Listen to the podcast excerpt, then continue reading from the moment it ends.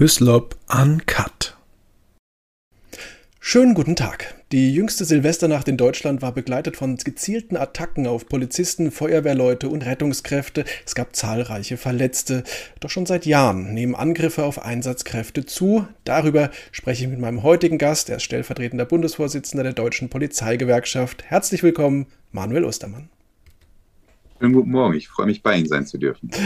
Herr Ostermann, ähm, wir haben jetzt noch die Bilder der jüngsten Silvesternacht alle im Kopf.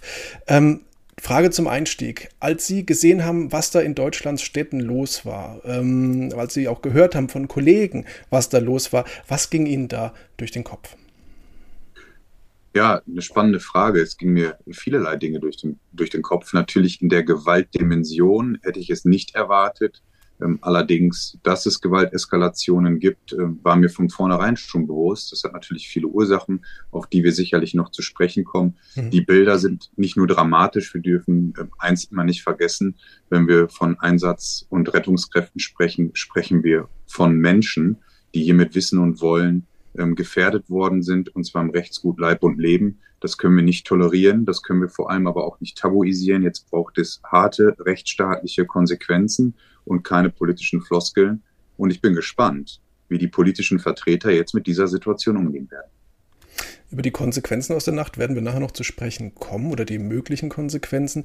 Was mich interessiert, es gab immer wieder ein Wort, das im äh, Zuge dieser Berichterstattung aufkam oder ein Begriff, und das waren die kriegsähnlichen Szenen. Würden Sie dem zustimmen? Ja, wenn man sich die Bilder angeguckt hat, kann man von nichts anderem eigentlich sprechen. Hier wurde mit, äh, mit Waffen wurden Einsatzkräfte beschossen, es wurden mit Pyrotechnik Einsatzkräfte beworfen, äh, mit schweren Gegenständen wie ein Feuerlöscher auf Autos äh, draufgeworfen, Straßen haben gebrannt, ähm, Gegenstände wurden ähm, beschädigt, äh, komplett zerstört. Also eine komplette Gewaltverrohung quasi, die wir das letzte Mal in dieser Form äh, beim G20-Gipfel damals in Hamburg erleben mussten. Und das muss Konsequenzen haben. Denn eins steht ganz sicher fest, wer glaubt, dass das eine einmalige Geschichte ist, der irrt. Wir werden es spätestens ähm, im kommenden Silvesterjahr wieder erleben müssen. Da bin ich mir ziemlich sicher, wenn die Politik weiter so tatenlos bleibt. Es gab gezielte Angriffe auf Einsatzkräfte. Einsatzkräfte wurden sogar in Hinterhalte gelockt, um sie angreifen zu können. Frage, haben wir es hier mit einer neuen Qualität der Gewalt zu tun oder gab es sowas auch früher schon? Also, dass es Gewaltanwendungen gab, gab es natürlich auch früher schon genauso wie das Täterphänomen äh, jüngl, äh, junger Männer ähm, nicht neu ist für uns. Ähm, aber die Qualität der Gewalt ist natürlich gänzlich neu. Und genau da müssen wir äh, vorsichtig sein. Ähm, ich will nicht sagen, dass es vorher absehbar äh, war. Solche Gewalteskalationen sind es selten. Ähm, aber diese Dimension muss man schon ernst nehmen. Ähm, hier waren schwer kriminelle Menschen unterwegs, die sich, Sie haben es schon gesagt, organisiert, strukturiert haben, um schwerste Verbrechen gegen Leib und Leben zu begehen. Und äh, das ist natürlich eine, eine Qualität der strafrechtlichen Relevanz, die komplett neu ist. Und wir haben natürlich ähm, auch mit Tätergruppierungen zu tun, die das weitermachen werden, weil sie verachten diesen Staat, sie verachten die Institution dieses Staates, sie verachten all das, wofür unserer, für unser Rechtsstaat steht. Die friedlebenden Menschen dienen zum Zweck, und äh, ganz klar wird hier eine Machtdemonstration präsentiert und wir reden hier von, wer hat die Vorherrschaft auf äh, deutschen Straßen oder bestimmten äh, Stadtteilen. Ähm, ist es der Rechtsstaat, also die Polizei, ähm, oder sind es diese kriminellen äh, Menschen, die ihre kriminelle Energie nach außen versprühen? Darum geht's hier. Und das war eine eindrucksvolle ähm, Demonstration der, der Gewalt. Und dementsprechend muss auch gehandelt werden. Eins darf in gar keinem Fall passieren. Bürokratischer ähm, Administrationswahnsinn, also konkret gesagt irgendwelche Positionspapiere, die in irgendwelchen Schubladen jetzt liegen und verstauben, nur damit man politisch irgendwas vorweisen kann und jeder weiß, in der Realität wird davon nichts umgesetzt. Das darf in keinem Fall passieren. Das wäre auch ein falsches Signal ähm, gegenüber diesen ähm, Schwerkriminellen, die diese Handlung vollzogen haben. Und deswegen heißt es jetzt ehrlich machen, mhm. klar analysieren, deutliche Ansprache und rechtsstaatliche Konsequenzen. Jetzt haben Sie die Täter schon angesprochen. Lass uns mal ein bisschen drüber reden. Es sind junge Männer vor allem gewesen. Was, was wissen wir über die und was wissen wir über deren Motivation, äh, gezielt Feuerwehrleute zum Beispiel anzugreifen oder Sanitäter, die nur ihren Dienst machen? Was wissen wir ähm, über die Tätergruppierungen? Das hat jeder mitbekommen, diese ähm, Riesendebatte gerade im Bereich Social Media, ob Migrationshintergrund äh, bis hin zu irgendwelchen Forderungen, dass wir Vornamen benötigen. Ich sag mal, das ist alles sekundär. Primär ist ja zu analysieren, okay, äh, warum passiert denn das, wie es passiert? Und ich habe da ähm, ein ganz klares Symptom äh, für. Wenn man zum Beispiel in Berlin eine Regierung hat, die keinen Tag und keine Sekunde ähm, außer Acht lässt, dass sie die Ablehnung gegen die Polizei klar definiert. Also die Menschen stets und ständig davor warnt, die Polizei ist etwas Negatives. Ihr müsst aufpassen. Sie mit immer konsequenteren Maßnahmen ähm, versieht, also Beweislastumkehr, rechtliche Befugnisse werden weggenommen, ständige pauschale Rassismusvorwürfe. Also man suggeriert, die Polizei ist gar nicht Freund und Helfer, sondern eigentlich der Feind, wo wir Politik darauf achten, dass sie nicht unverhältnismäßig ähm, euch Menschen drangsalieren, dann ist das klar, dass sich an einem Tag im Jahr dieser ganze Zorn dann auch vollumfänglich ähm, zeigt und dann die Gewalt eben gegen Einsatz- und Rettungskräfte ähm, nun mal ausbreitet. Also ein klares Symptom ist die ist diese äh, politische falsche Korrektheit. Hier werden Täter und das muss man ganz deutlich so sagen, hier werden Täter eher in Schutz genommen und erfahren mehr Rückendeckung, als es die eigene Exekutive äh, erfährt. Das ist ein absolutes Unding und gerade in Berlin sehr ausgeprägt äh, in diesem rot-rot-grünen Senat. Das ist ein Teilsymptom.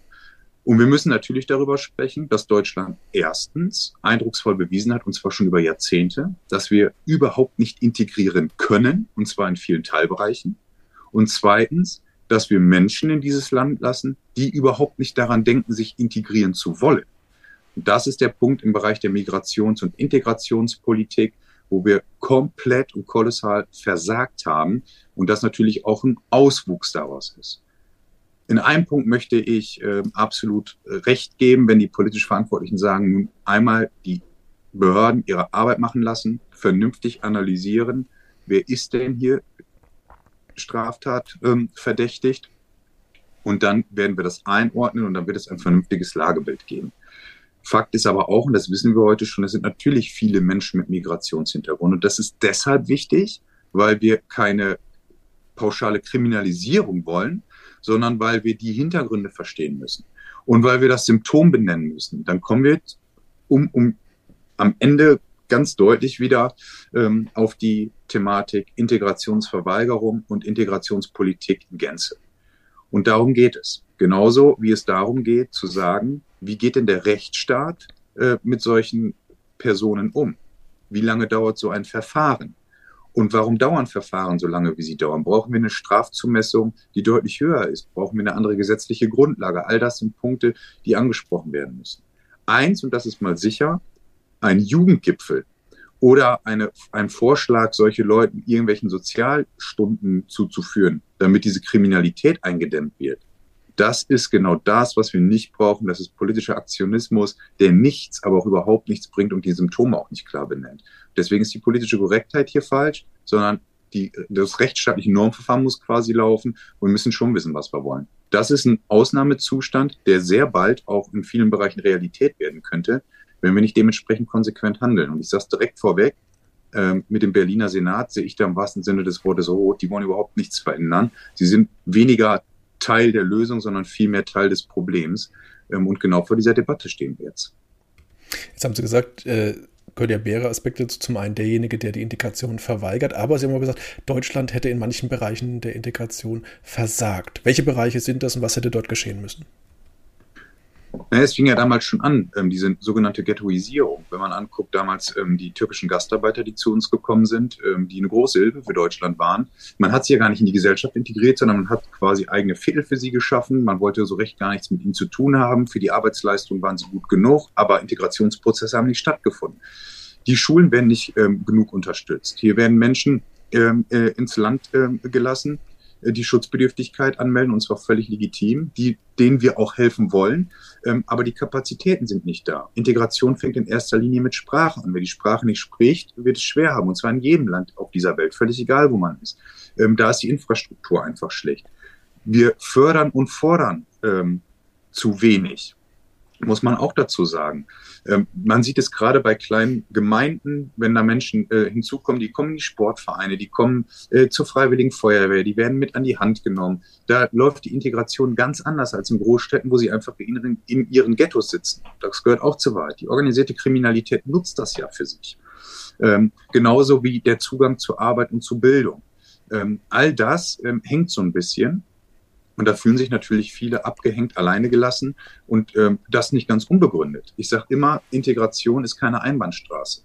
Es ist so falsch zu sagen, die müssen alles bringen und wir müssen nichts liefern. Andersrum ist es aber auch genauso falsch. Wir dürfen uns aber bitte nicht beschweren, ähm, dass wenn wir in der Integrationspolitik in ganz vielen Bereichen versagt haben, dass das natürlich Ausläufe daraus sind. Es ist mir unerklärlich, äh, wie Menschen die seit 20 Jahren hier leben, die deutsche Sprache noch nicht richtig sprechen. Das ist, hat immer zwei Faktoren. Wir können nicht immer nur sagen, die Bringschuld ähm, ist da, sondern auch die Hohlschuld muss berücksichtigt werden. Und ich glaube, das ist ein gesamtgesellschaftliches Problem, ähm, was wir haben. Und deswegen müssen wir da noch viel besser werden.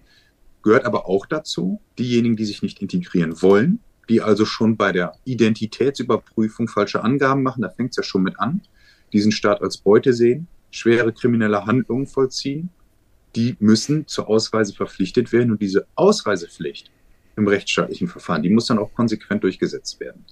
Ähm, und ich glaube, und das sind so meine Eindrücke mit vielen Menschen, mit denen ich mich unterhalten habe, gerade diejenigen mit Migrationshintergrund, die viel für dieses Land geleistet haben, die dieses Land lieben, die sich mit diesem Land identifizieren, sind diejenigen, die sich am meisten davon distanzieren und am meisten dafür schämen, dass Menschen aus ihren Herkunftsländern sich hier so verhalten. Und das ist genau der Punkt. Ähm, genauso wie auch Menschen, die hier geboren worden sind, also mit Migrationsgeschichte und sich hier nicht an Recht und Gesetz halten. Auch da müssen wir gucken, ist denn in der Integrationsgeschichte über Generationen hinweg was falsch gelaufen? Sind sie alleine gelassen worden?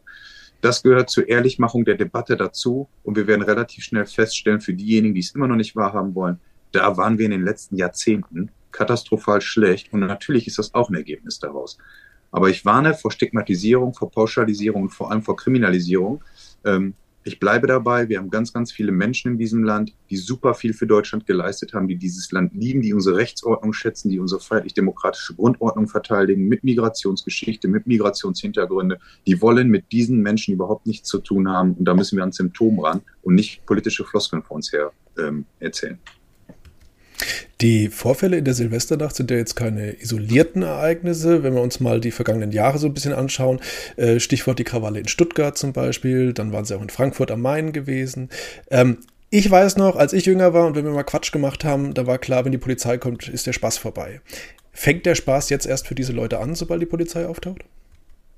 Also wir sehen das in ähm, vielen kleinen Teilbereichen. Damals ähm, hatten wir die Debatte geführt um, um Gewaltexzesse es nannte sich ja erlebnisorientierte Jugendszene, ähm, so war es ja politisch korrekt ausgedrückt, ähm, dass die Messerstechereien zugenommen haben, dass Gewalteskalation erst dann angefangen sind, wenn das Opfer auf dem Boden lag. Ähm, all diese steigende Gewaltbereitschaft, das hat natürlich viele Phänomene. Und wir können auch beobachten, dass gerade diese Gewalteskalation in sozial schwächeren Schichten ähm, ja, zu sehen ist. Ähm, und dementsprechend muss da natürlich gehandelt werden. Und die Gewalteskalationsspirale, die geht immer weiter nach oben. Warum ist das so? Weil die Strafzumessung als solches ähm, oftmals ähm, relativ human erscheint, weil Verfahren extrem lange dauern, weil kaum rechtsstaatliche Konsequenzen zu fürchten sind und weil die Politik sich ja auch immer wieder daraus redet. Sie wollen ja gar nicht diese Negativschlagzeilen. Würde ja schlussendlich bedeuten, dass sie die Sicherheitspolitik in ihren Bereichen nicht im Griff haben. Aber genau das gehört doch zur Wahrheit dazu. Wenn man ein Problem nicht klar benennt, wird es nur schlimmer. Und das hat die Politik bis heute nicht begriffen. Und deswegen macht es auch den Eindruck, ähm, dass man es ja machen kann. Dazu kommt auch, dass viele politische Verantwortliche ähm, sich schützend vor Täter stellen und direkt diskreditierend gegen unsere Sicherheitsbehörden arbeiten. Das erlebe ich immer wieder. Irgendwelche Drehstuhlpiloten, die alles besser wissen, die überhaupt nicht wissen, wie es in der Realität ist, wollen der Polizei sagen, was sie zu tun und was sie zu lassen haben. Die besten Beispiele sind immer nach sehr traumatischen und schwerwiegenden Einsatzlagen mit Schusswaffengebrauch. Warum hat die Person äh, der Beamte nicht ins Bein geschossen, in die Hand geschossen oder sonst irgendwie Kampfunfähigkeit hergestellt? Das sind alles Phrasen, die kann man aus dem warmen Büro und aus Dienstwagenperspektive ja gerne so ähm, sagen, hat aber mit der Realität nichts zu tun. Und genau das ist das nächste Problem. Viele politische Verantwortliche haben sich von der Realität gänzlich abgekapselt. Da geht es nur noch um die eigene Machterhaltung und um die politische Korrektheit, die fataler nicht sein könnte. Und summa summarum haben wir, glaube ich, eine Spirale, wo sich viele abgehängte junge Menschen ähm, relativ sicher fühlen, in Deutschland diese strafbaren Handlungen vollziehen zu können, ohne am Ende wirklich spürbar Konsequenzen fürchten zu müssen. Und ich sehe da in vielen Bereichen kein Ende in Sicht.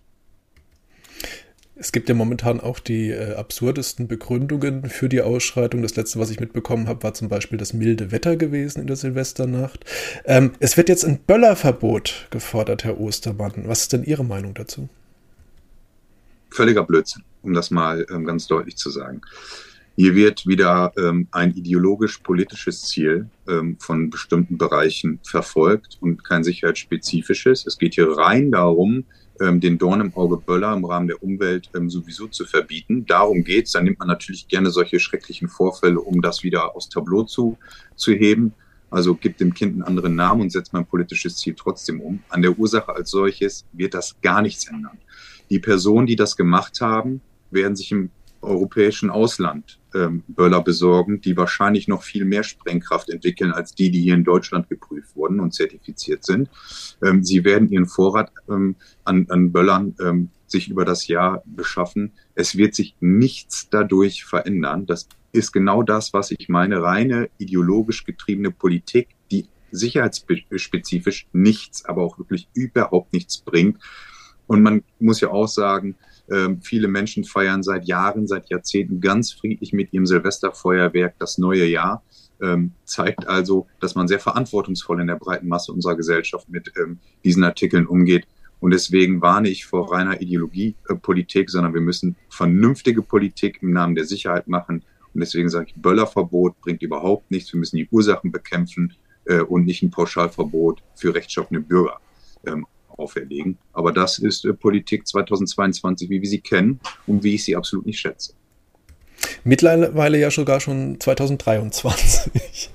ähm, ja, das Jahr ist noch jung, deswegen bin ich gespannt, was da kommt. Jetzt ist die Sache ja auch die, ähm, gehen wir mal ein kleines bisschen von, von der Silvesternacht weg, äh, dass es zunehmende Aggressionen gibt gegen Polizisten, gegen Feuerwehrleute, gegen Sanitäter. Ähm, das ist ja so neu jetzt nicht, das ist seit Jahren zu beobachten, ob die Einsatzkräfte jetzt beleidigt werden, ob sie bespuckt werden, ob sie körperlich angegangen werden. Ähm, Frage, was ist da gesellschaftlich schiefgelaufen in Ihren Augen, Herr Ostermann? Ja, ich glaube, ähm, genau das ist, das ist der Punkt. Also erstmal müssen wir, glaube ich, festhalten, dass die, das Ansehen der Polizisten und der Rettungskräfte in unserem Land im breiten gesellschaftlichen Konsens immer noch sehr, sehr, sehr hoch ist. Ähm, Polizeibeamter ist immer noch der zweitbeliebteste Beruf in Deutschland äh, bei jungen Menschen. Deswegen warne ich vor Pauschalisierung sind immer wieder Kleinstgruppen, ähm, die das äh, vollziehen. Und natürlich mit dem Medienkonsum heute sind diese Kleinstgruppen natürlich relativ schnell in der Öffentlichkeit.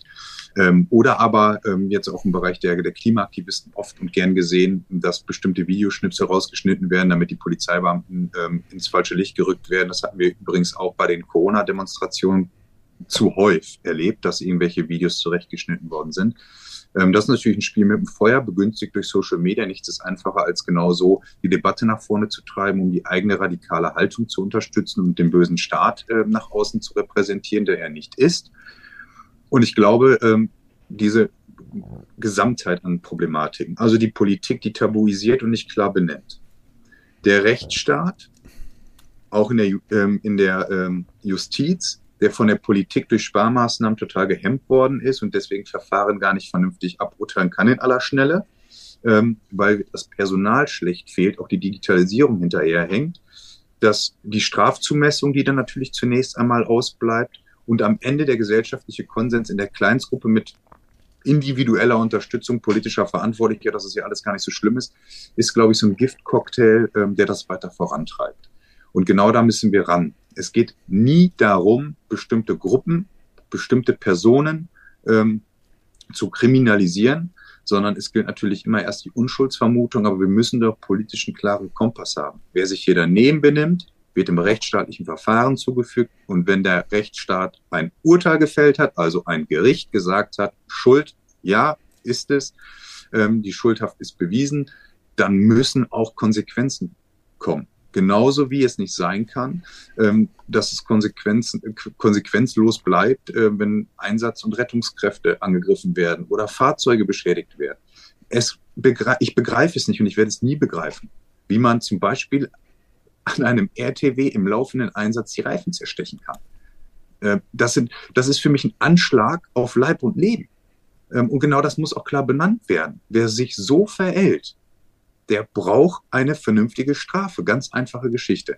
Und auch keine politische Tabuisierung. Das macht die Sache nur noch viel schlimmer. Und wir müssen an die Brennpunkte ran und vernünftige Lösungen finden, ähm, wie wir am Ende diese Kriminalisierung in genau in diesen Bereichen in den Griff bekommen. Wertschätzung und Anerkennung für die Arbeit der Einsatz- und Rettungskräfte, auch in der politischen Rhetorik, ist das A und O.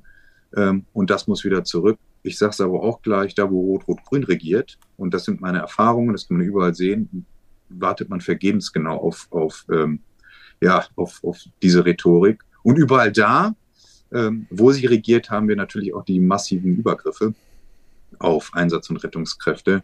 Ähm, da muss natürlich was passieren. Wie reagieren denn Einsatzkräfte auf die zunehmende Gewaltbereitschaft? Also ich habe zum Beispiel mitbekommen, Feuerwehrleute sind mittlerweile mit stichhemmenden Westen schon unterwegs. Schockierend natürlich. Ähm, das ist genau der Punkt. Äh, in Dortmund zum Beispiel, die, die ähm, Rettungskräfte sind auch mit, ähm, mit Stichschutz mittlerweile bekleidet. Das ist so traurig wie tragisch. Man hat natürlich Angst. Man hat einmal Angst, nicht nach Hause zu kommen. Man hat Angst davor, dass wenn man in so eine Situation gerät, wie soll man sich denn verhalten? Weil auch da, dann kommt so eine Situation und man verhält sich und was passiert im Anschluss? Die mediale Schlachtung beginnt. Auch hier wieder mit freundlicher Unterstützung einiger politischer Vertreter. Dann sind die Tätergruppen auf einmal nicht mehr Gegenstand der, der, der Betrachtung, sondern die Einsatz- und Rettungskräfte, dann kommt Racial Profiling, rassistisches Vorgehen, rechtswidrige Gewalt und Gewaltausuferung und, und, und, und. Das ganze Programm der Diskreditierung und Diffamierungskampagne wird dann gefahren, inklusive irgendwelcher zurechtgeschnittenen Videos, Fake News und was es da nicht alles gibt. Und am Ende sieht sich der Einzelne, der eigentlich das Opfer ist, ähm, geächtet und muss sich dagegen noch zur Wehr setzen. Das ist ein unfassbares Vorgehen, was so niemals sein dürfte. Aber wir erleben es jeden Tag. Wir erleben es jeden Tag. Ähm, und das ist natürlich eine Verunsicherung. Wir wollen noch mal festhalten, dass, und das muss breiter Konsens sein, sowohl Einsatz als auch Rettungskräfte, Polizei, Rettungsdienste in den Krankenhäusern, THW, Malteser, was es so alles gibt, freiwillige Feuerwehren, das machen sie aus Überzeugung, mit viel Leidenschaft. Das ist eine Berufung und kein Beruf. Sie wollen Menschen helfen, sie wollen unseren Rechtsstaat nach außen präsentieren, sie wollen Recht und Gesetz durchsetzen und eine friedliebende Gesellschaft weiter fördern. Das ist das Ansinnen und das oberste erklärte Ziel dieser Menschen. Und genauso gehören sie auch in die Öffentlichkeit dargestellt. Und ich sage es gleich im Atemzug mit, Überall da, wo das nicht der Fall ist, wo wir Verfassungsfeinde haben, wo strafbare Handlungen vollzogen werden, werden diese aufgeklärt, sie werden ermittelt und sie werden rechtsstaatlich behandelt. Ganz einfach. Ähm, da braucht es kein Misstrauensvotum, was völlig falsch ist. Und damit fängt es wieder an. Die Rhetorik der politisch Verantwortlichen, der gesellschaftliche Rückhalt, da müssen auch diejenigen, die sonst etwas leiser sind, sich mal raustrauen und sagen, wir halten aber zu euch, liebe Einsatzkräfte, denn ich will mir äh, das nicht ausmalen, wenn sowohl die ehrenamtlichen Rettungskräfte als auch die hauptamtlichen Rettungskräfte irgendwann sagen, ich tue es nicht mehr. Das ist mir alles zu wild geworden. Dann wird hier in Deutschland im wahrsten Sinne des Wortes Zappenduster und da hört der Spaß endgültig auf. Wir reden gleich über die Nachwuchsrekrutierung. Das ist ein Punkt, den ich nämlich in dem Zusammenhang sehr interessant finde. Ähm, was mich aber noch interessieren würde zuvor ist, was bedeutet das oder was macht das eigentlich psychisch mit jemandem ähm, im tagtäglichen Dienst? Also die Belastungen sind natürlich immens hoch. Ähm, man, hat, man hat die eigene Erwartungshaltung, man hat ähm, die Erwartungshaltung, und zwar die berechtigte Erwartungshaltung der äh, Bürger äh, dieses Landes. Und man hat natürlich auch die Hoffnung, und so muss man es mittlerweile sagen, heile nach Hause zu kommen, denn eine Selbstverständlichkeit ist das heutzutage nicht mehr, äh, je nachdem, wo man eingesetzt ist. Dazu kommt natürlich die mediale äh, Begleitung von gerade polizeilichen Einsatzlagen, also hier Kamera raus und Film. Da sind wir wieder bei den Schnipseln. All das ist ein massiver psychischer und physischer Druck auch. Ähm, auch die Einsatzausrüstung, da muss man ja sagen, glücklicherweise ähm, wird immer moderner, man muss aber auch immer mehr mitnehmen. Ähm, auch da wird also die Belastung immer höher. Ähm, man muss kommunikativ stark sein, man muss jederzeit geistig auf der Höhe sein und man muss in Bruchteilen von Millisekunden entscheiden, welche Zwangsmittel man jetzt einsetzt. Ähm, all das sind Verfahren, die da ist richtig Strom in der Tapete, so sagt man, äh, macht natürlich was mit einem. Und man merkt es dann auch nach Ende der Schicht, dann fällt der Druck ein bisschen ab. Äh, man ist froh, ähm, dann nach Hause zu kommen und das ähm, geht dann, wir haben Tausende, Hunderttausende von Überstunden in der Polizei. Da sieht man mal, wie hoch die Einsatzbelastung ist. Und ähm, all das sind natürlich Dinge, das macht was mit einem. Und da braucht es kluge Präventionsprogramme, die gibt es aber auch in vielen Behörden schon, das muss man, muss man auch so deutlich sagen. Vernünftige Aus- und Fortbildung ähm, und natürlich braucht man auch ähm, eine heilende Hand. Diese heilende Hand sind die Kolleginnen und Kollegen, wo man sich im dienstlichen und im privaten ähm, auch mal die Probleme von der Seele reden ähm, darf. Ähm, ich bin zu meiner wirklich aktiven Zeit, äh, war das für mich immer ein Segen, mich mit meinen fantastischen Kolleginnen und Kollegen auszutauschen. Ähm, und dann glaube ich, können wir unterm Strich ähm, sagen, ein Polizeibeamter oder auch jemand beim, bei der Feuerwehr, beim Rettungsdienst, das ist schon ein sehr stressiger, anstrengender ähm, Job, der physisch und psychisch alles abverlangt. Ähm, aber nochmal, es ist eine Berufung und kein Beruf und deswegen machen die Kolleginnen und Kollegen das gerne. Aber, und das gehört auch zu weit dazu, ähm, und das ist mein Job unter anderem, sie wären natürlich auch dankbar und froh, wenn sie nicht in manchen Bereichen immer pauschal diskreditiert und diffamiert werden, sondern wenn der breite Tenor ist, die Wertschätzung für unsere Einsatz- und Rettungskräfte ist hoch, ist er auch. Sie sind nur die leiseren Kräfte, die radikalen Kräfte sind die lauteren, zumindest die, die man wahrnimmt. Aber davon muss man sich verabschieden. Die breite Mehrheit in Deutschland steht hinter unserer Polizei und hinter unseren Rettungskräften. Und diese Message, die gehört nach außen getragen. Hören Sie auch von Kolleginnen und Kollegen, die sagen, mir wird der Druck zu viel, ich kündige? Ähm, selten. Ähm, also der Druck wird zu viel, hört man oft. Ähm, ich kündige, hört man eher seltener, ähm, weil man sich ja bewusst auch für diesen Beruf entschieden hat. Und ich glaube, ähm, das gehört nun mal dazu. Ähm, auch sowohl die Behörde, die Personalräte, auch Gewerkschaftsfunktionäre stehen da ja auch äh, mit helfender Hand und schützender Hand. Und da gibt es unterschiedliche Möglichkeiten, Maßnahmen, Programme, den Kolleginnen und Kollegen dann dort unter die Arme zu greifen. Ähm, wichtig ist, dass man, glaube ich, nochmal deutlich macht ähm, an all diejenigen, die es betrifft, es ist keine Schande, sich ähm, einzugestehen, dass es gerade nicht weitergeht. Ähm, die Menschen sollen sich unbedingt Hilfe holen. Sie sind niemals alleine gelassen. Nichts ist schlimmer, ähm, als all das in sich reinzufressen. Ähm, die Belastbarkeit eines jeden Menschen ist individuell und vor allem ist sie nicht unbegründet endlos. Deswegen die schützende Hand muss da sein und sie ist da. Ähm, und ich äh, mache da überhaupt gar keinen Hehl raus. Ähm, da, wo ich kann und wo ich es erfahre, bin ich immer da und helfe den Kolleginnen und Kollegen. Denn das ist das Mindeste, was man tun kann für den großartigen Dienst, den sie jeden Tag leisten. Was bedeuten denn diese psychische Druck und aber auch auf der anderen Seite diese, diese Gewalt, äh, Angst will ich jetzt fast sagen, aber diese, diese Gewaltneigung, die zumindest zugenommen hat äh, seitens der Menschen mittlerweile gegenüber Einsatzkräften. Was bedeutet das eigentlich alles für die Nachwuchsrekrutierung? Naja, ich, also zunächst einmal ähm, ist es ja so, ähm, dass wir immer im Konkurrenzkampf stehen, entweder mit der freien Wirtschaft oder die Behörden untereinander. Ähm, wir haben immer noch relativ hohe Bewerbungszahlen, gehört aber auch zu weit dazu. Das hat aber viele unterschiedliche Aspekte, auch dem demografischen Wandel geschuldet, dass wir natürlich unsere Einstellungszahlen in einigen, einigen Bereichen nicht mehr voll bekommen, ähm, weil ja auch nun mal auch Anforderungsprozesse gestellt werden, um in den Polizeidienst zum Beispiel zu kommen, wo ähm, wenig Kompromisse gemacht werden, was richtig ist. Ähm, aber dass wir jetzt erleben, aufgrund von Anfeindungen in der Gesellschaft, ähm, würden sich die Leute jetzt nicht mehr bei der Polizei bewerben. Mag sein, dass es ähm, da einzelne Fälle gibt, kann ich jetzt aber in der Gesamtheit so nicht bestätigen. Ähm, die Polizei ist immer noch ein attraktiver Arbeitgeber ähm, und natürlich äh, mit vielen Perspektiven und Möglichkeiten, ähm, gerade deshalb auch schon ähm, attraktiv.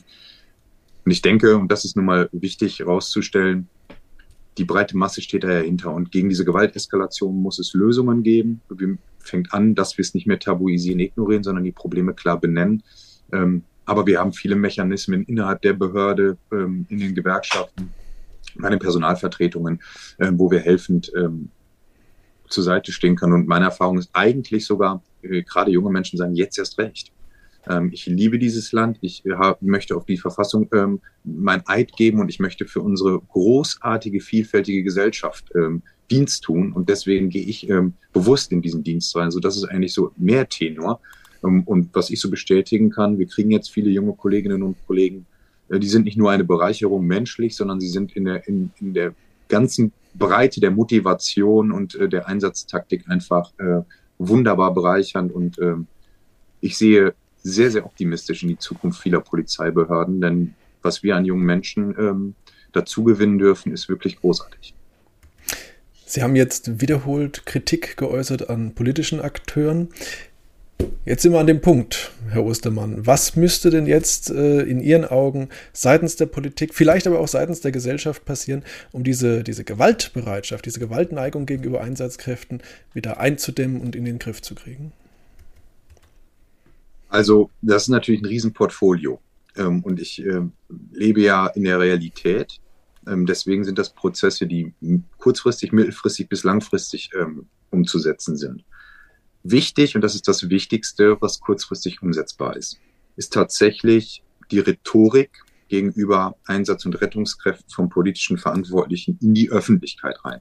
Was meine ich damit? Wenn zum Beispiel ein Schusswaffengebrauch äh, wieder medial äh, nach oben ähm, ja, gehetzt wird, ähm, wäre die Politik gut beraten, äh, nicht aus der Bürostuhlperspektive irgendwelche klugen Ratschläge zu geben, wo die Person hätte hinschießen sollen, um Handlungsunfähigkeit herzustellen, sondern Einsatz. Die Einsatz- und Rettungskräfte haben einen großartigen Dienst gemacht. Zweiter Satz, das rechtsstaatlich überfahren läuft, es gilt die Unschuldsvermutung und es wird sauber aufgeklärt, ist der dritte Satz. Bums, das war's. Da brauchen wir keine, keine rhetorischen äh, äh, Floskeln von irgendwelchen Verantwortlichen, ähm, die gar keine Ahnung haben, wovon sie da sprechen. Zweiter Punkt.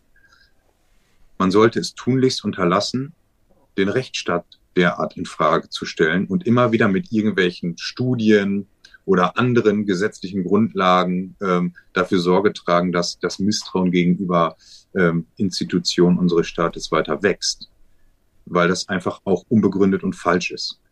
So, das darf man nicht pauschalisiert sehen. Natürlich gibt es in bestimmten Teilbereichen, ist es sinnvoll, ähm, Evaluierung sowieso immer, ähm, aber das muss man mit Augenmaß machen und nicht alles gehört ähm, in die Öffentlichkeit. Damit will ich sagen, volle Transparenz. Jeder Bürger soll wissen, was passiert in diesem Land. Jeder Bürger soll wissen, was passiert in der Polizei. Und jeder Bürger soll auch wissen, was für ein Fehlverhalten hat die Polizei. Ich rede zum Beispiel von diesem pauschalisierten Nonsens, Polizeiproblem oder strukturellen Rassismus in den Sicherheitsbehörden den gibt es schlicht und ergreifend nicht. Ja, wir haben Probleme bei der Polizei. Vielfältig, vielschichtig. Und ja, wir haben Personen, die im Polizeidienst nichts verloren haben. Die werden aber auch rausgeschmissen. Und das ist genau richtig so. So. Und deswegen ist genau diese Rhetorik. Ich, wenn ich sage, wir haben ein Polizeiproblem, suggeriere ich nichts anderes als, wir haben ein Problem mit einer kompletten Institution und nicht mit individuell handelnden Beamten. Das ist ein Riesenunterschied. Und das muss die Politik endlich mal verstehen. Das hat nichts damit zu tun, ähm, Fehler oder Probleme zu verheimlichen, sondern ganz im Gegenteil, sie adressatengerecht zu benennen und dementsprechend auch zielführend konsequent zu behandeln. Darum geht's. Und das macht die Politik eben nicht, sondern sie pauschalisiert. In vielen Bereichen, nicht überall. Das muss man auch dazu sagen. Wir brauchen natürlich viel mehr Personal. Ich meine, das ist eine Forderung, ähm, die man immer wieder hört, aber auch gerade in der Justiz. Wenn in den Verwaltungsgerichten, in den Amtsgerichten sich die Sachverhalte äh, türmen, ist das nicht, weil die Menschen, die dort arbeiten, faul sind, sondern weil sie schlicht und ergreifend an ihrer Kapazitätsgrenze angelangt sind. Der schlanke Staat, den man sich immer versprochen hat, wo man Personal eingespart hat in allen behördlichen Institutionen, rächt sich jetzt gerade. Der fällt uns, um nicht zu sagen, vollumfänglich auf die Füße. Ähm, auch das muss zwingend behandelt werden. Und dann müssen wir darüber sprechen, wie können wir denn Kompetenzen bündeln? Also die Behörden, die wir eh schon haben, auch im Bereich der Sicherheit, im Bereich der Sozialarbeit, wie können wir es denn schaffen, die Kompetenzen zu bündeln und eine schlagfertige strukturelle Behördenstruktur zu schaffen, um bestimmte Problembereiche entgegenzuwirken. In Bonn zum Beispiel gibt es die gemeinsame Wache Gabi, wo das Ordnungsamt mit der Polizeistreife läuft. Unterschiedliche Zuständigkeiten direkt im Einstreifengang ähm, ähm, abgearbeitet. Mhm. All das, äh, darüber müssen wir nachdenken ähm, darüber müssen wir reden und dann muss nach dem Reden auch endlich mal was, äh, was passieren. Ich habe da ganz viele gute Vorschläge, bringe mich als Sachverständiger ähm, auch immer wieder genau in diesen Bereich ein. Und ich habe auch das Gefühl, man will ja nicht immer nur äh, Pessimist sein, sondern auch mal Optimist. In vielen Bereichen, auch in der Politik, fängt gerade ein Umdenken statt. Ähm, ich will mal ein ganz positives Beispiel äh, nehmen. Gucken Sie nach Nordrhein-Westfalen, und das sage ich mit Fug und Recht und ähm, voller Stolz, auch weil ich aus Nordrhein-Westfalen komme. Mit Herbert Reul haben wir wohl einen der besten Innenminister Deutschlands, was sehr für die Behörde macht und wie er es macht. Und zwar rechtsstaatlich, professionell und kompetent, sucht fast seinesgleichen. Ähm, er behandelt Fehler als genau solche. Er ähm, ist respektvoll und aber auch konsequent. Also viele, viele, viele ähm, Landesregierungen können mal nach Nordrhein-Westfalen gucken, gerade zum Innenminister, dann wissen sie, wie gute Innenpolitik geht. Und das würde ich mir wünschen. Und meine Aufgabe ist es natürlich weiter seriös daran ähm, weiterzuarbeiten und Maßnahmen fortzuentwickeln. Frage zum Schluss, Herr Ostermann. Wenn jetzt ein junger Mensch auf Sie zukommt und sagt, ich bin am Überlegen, würde vielleicht gern Polizist werden, Feuerwehrmann, oder ich würde Sanitäter gerne werden. Bin mir aber angesichts dieser ganzen Gewaltbereitschaft, die da mittlerweile im Spiel ist, so ein bisschen unsicher. Was raten Sie dem? Ich würde ihm sagen, komm unbedingt zur Polizei, komm unbedingt zum Rettungsdienst. Die Gesellschaft ähm, braucht dich. Es gibt wohl kaum einen Job, ähm, der mit höherer Einsatzbereitschaft und größerem Herzen vollzogen wird, als genau diesen Bereich für die Menschen da zu sein, für unsere öffentliche Sicherheit und Ordnung einzustehen, es gibt keine Probleme, die man nicht beheben kann. Es gibt Probleme, die sind schnell behebbar, es gibt Probleme, die sind langfristig behebbar, aber jedes Problem kann man aus der Welt räumen. Und gemeinsam als starker Staat ähm, werden wir das auch schaffen. Und da bin ich felsenfest von überzeugt. Nicht die radikale Minderheit, die hier am lautesten ist, bestimmt den Ton, sondern die demokratische Mitte. Und die demokratische Mitte ist mit Abstand die Mehrheit in diesem Lande. Und deswegen macht es Sinn, sich für Behörden ähm, zu bewerben. Deswegen macht es Sinn, Polizeibeamter zu werden. Es macht Sinn, Rettungskraft zu werden. Es macht Sinn, bei der Feuerwehr anzufangen.